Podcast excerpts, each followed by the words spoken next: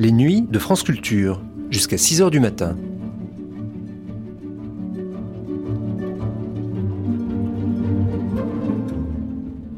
France Culture la nuit, une mémoire radiophonique.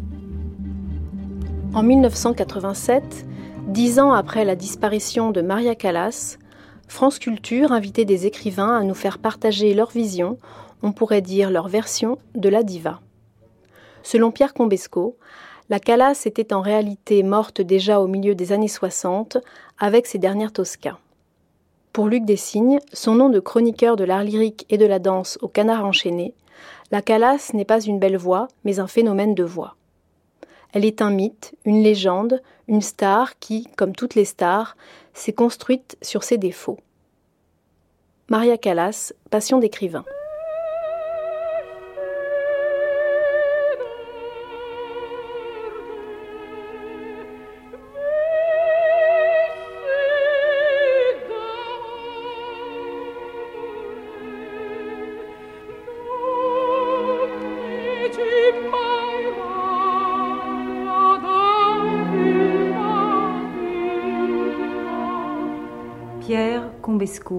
Je crois d'abord que la, euh, la mort de Maria Callas n'a pas été sa, vraie mort. Maria Callas est morte, je crois, entre Paris et Covent Garden dans les années 64-65, lorsqu'elle a donné ses dernières Tosca et euh, ses dernières Norma à l'Opéra de Paris. Ça, ça a été la vraie mort de Maria Callas. Bon, ensuite, il y a eu la mort civile, euh, mais elle n'était déjà plus qu'une relique, elle n'était déjà plus qu'elle était déjà un personnage mythique, et elle était déjà euh, rentrée dans une espèce d'aura de légende.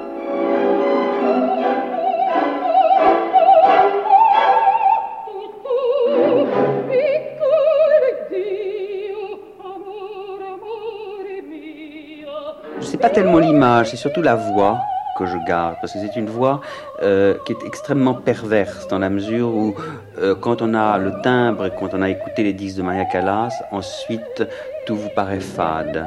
Le personnage scénique, enfin l'actrice, qui a fait énormément pour l'art lyrique, je crois que euh, c'est ce qui se démodera le plus. Euh, j'ai euh, par exemple vu dernièrement à la télévision euh, un passage de sa Tosca, enfin du dernier acte de Tosca qu'elle avait fait à Paris pour un gala dans les années 58, etc. avec Tito Gobbi. Et euh, à la limite, c'était un peu ridicule. C'est déjà un peu ridicule. Et même peut-être à la limite, sa, sa, voix se démode. Enfin, la manière de chanter, parce que les choses évoluent, parce que on ne chante plus comme les divas chantaient au début du siècle. Eh bien, on ne chantera plus comme Maria Callas chantait. Mais il n'empêche qu'elle restera une espèce de Sarah Bernard de l'opéra. Il restera un mythe, il restera une légende. Une légende, c'est inexplicable. On n'explique pas Sarah Bernard, on n'explique pas euh, Nijinsky, on n'explique pas Rachel. Sans doute sans Rachel, il n'y aurait pas eu de Sarah Bernard. Et bien peut-être que sans Callas, il n'y aura pas une, une nouvelle déesse de l'opéra, une nouvelle diva qui apparaîtra un de ces jours.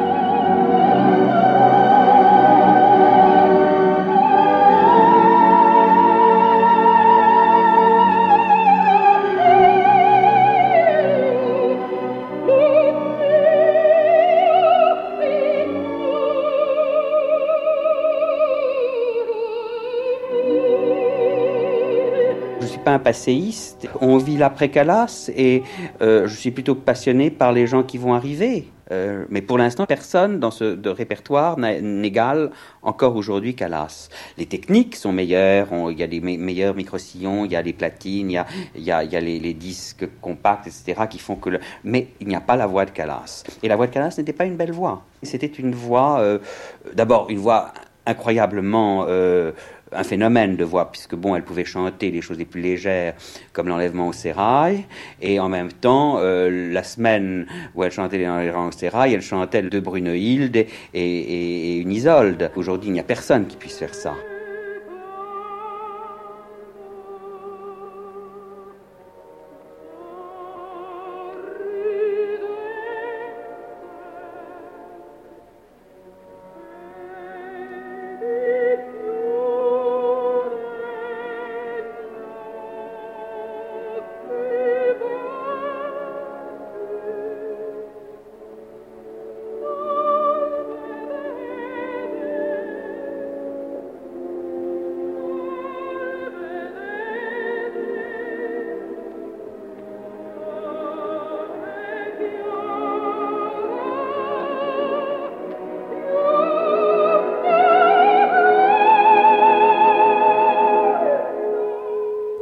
C'est un épiphénomène, Calas. Calas est le produit d'un certain nombre de gènes qui, qui, ont, qui, mis ensemble ont fait que, bon, tout d'un coup, elle a eu un gosier. Ce gosier est apparu à un moment où il y a eu un boom sur l'opéra. Et Calas elle-même n'est que le produit d'un certain nombre d'enseignements comme euh, toute l'école barcelonaise qui était Elvira de Hidalgo, Maria Barrientos euh, et toutes ces femmes qui ont été des grandes chanteuses, mais qui n'avaient peut-être qui n'avaient pas cette starité qui est la starité qui fait que tout d'un coup, de bonnes ou grandes chanteuses, on devient un monstre sacré.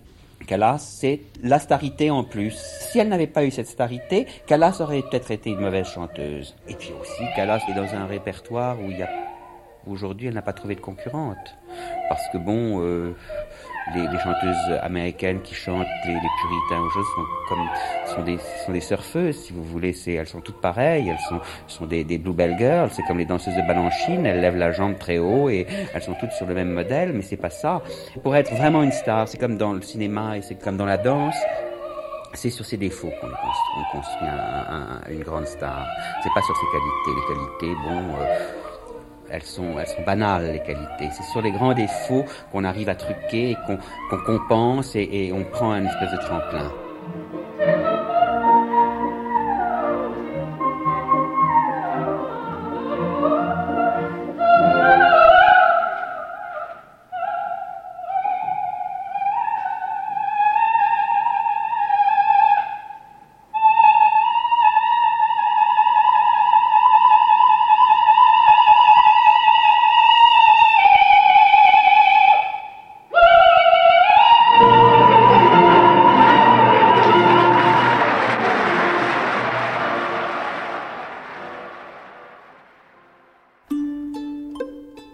Pierre Combesco pour Maria Callas Passion d'écrivain a été diffusé pour la première fois le 16 septembre 1987.